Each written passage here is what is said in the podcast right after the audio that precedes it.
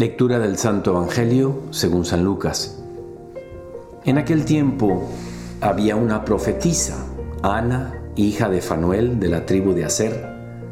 Era una mujer muy anciana. De jovencita había vivido siete años casada y luego viuda hasta los 84. No se apartaba del templo día y noche, sirviendo a Dios con ayunos y oraciones. Acercándose en aquel momento, daba gracias a Dios y hablaba del niño a todos los que aguardaban la liberación de Jerusalén. Y cuando cumplieron todo lo que prescribía la ley del Señor, se volvieron a Galilea, a su ciudad de Nazaret. El niño iba creciendo y robusteciéndose, y se llenaba de sabiduría y la gracia de Dios lo acompañaba. Amigo y amiga, ¿cómo estás? Soy muy consciente, de hecho ayer tuve un grupo pequeño, un grupo como de Biblia, pero no, no, tratamos la Biblia, vimos otros temas, en donde los señores participantes me decían algo que es muy... Yo no tuve esta experiencia, pero que es muy común, lo escucho constantemente, y es cómo chicos y grandes en nuestro mundo de hoy detestan normas, reglas, obedecer, que les pongan como unos principios, mira, haz esto, y luego aquello, y luego aquello.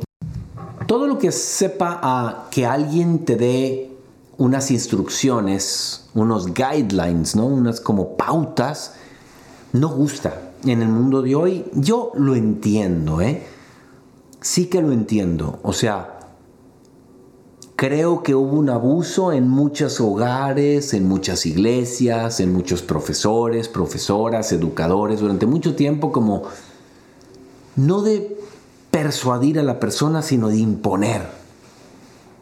Sí creo y comprendo perfectamente que hubo y hay todavía gente abusiva, como prepotente, y que cree que la autoridad se hace diciendo, pues porque yo soy aquí encargado. Y vemos que Jesús no era así. Ahora, yo quisiera invitarnos a que hagamos una distinción entre los seres humanos que tuvieron estas malas aplicaciones y la religión en sí. Es decir, si tú me permites, yo hoy te quiero proponer un nuevo concepto de lo que es ley, regla y obediencia como se entiende en la Biblia. Fíjate cómo para el pueblo judío el amor a Yahvé, el amor a Dios, en los salmos se nota muchísimo, es, Señor, mi pan es obedecer tus leyes. El mismo Jesús dice, mi Padre me ama porque yo hago siempre lo que Él me pide.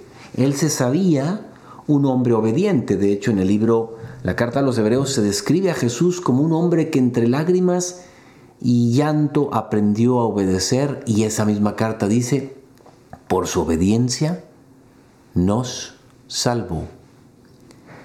Entonces yo quiero invitarte por un segundito, por un momento, a que tú abras el corazón porque algún día esta tendencia de no querer ni obediencia ni nada va a tener como todas las cosas un efecto del péndulo y volveremos a amar la obediencia si la entendemos bien. ¿Por qué? Porque la ley libera.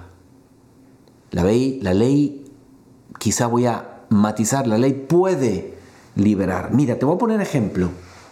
Cuando tú quieres aprender un idioma, suponiendo que tú estás a punto de aprender inglés o francés o italiano, o el idioma que sea, cuando tú tomas un libro de gramática, te están poniendo unas leyes, no te están solamente sugiriendo cómo hablar, sino te están diciendo, mira, se habla así, las conjugaciones son así, los artículos son así, los verbos, los pronombres, para ser un plural, para ser un singular, femenino, masculino, etc. Y yo, si quiero aprender ese idioma bien, pues me someto a, digamos, a esa obediencia, a esa ley. Dejo que ella sea guía para mí. Otro ejemplo que te puede iluminar, piensa en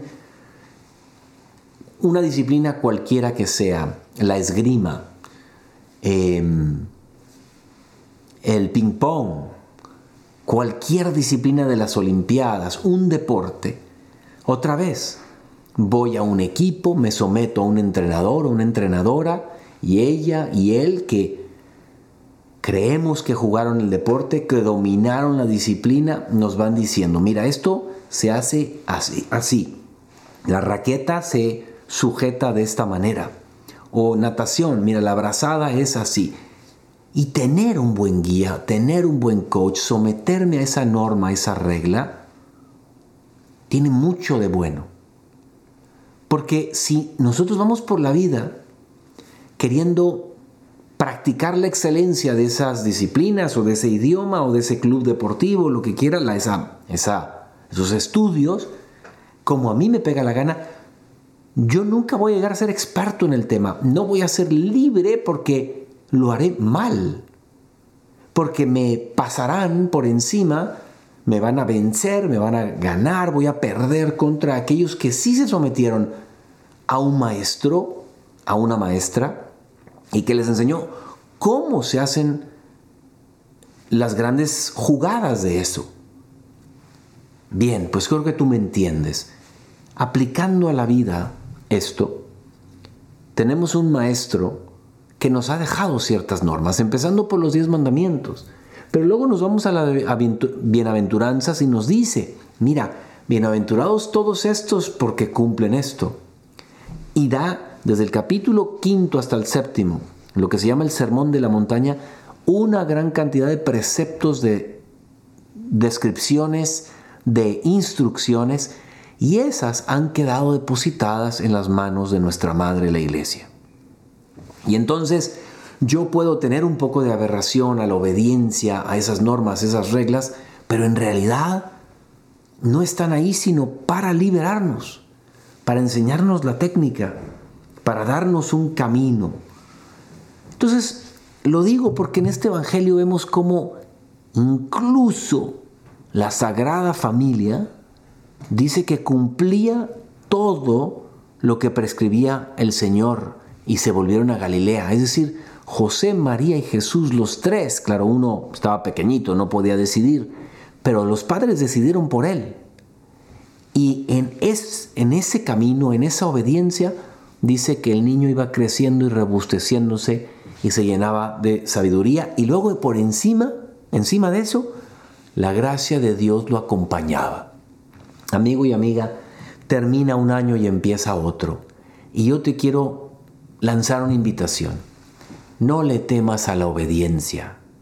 A la obediencia al catecismo, a la obediencia a la gente buena que te aconseja a tu alrededor, la obediencia a tu conciencia, la obediencia a la palabra de Dios, a ese Jesús que no te puede proponer algo para subyugarte o esclavizarte, sino al contrario, para liberarte, para buscar de ti lo más excelente, lo máximo que puedes dar.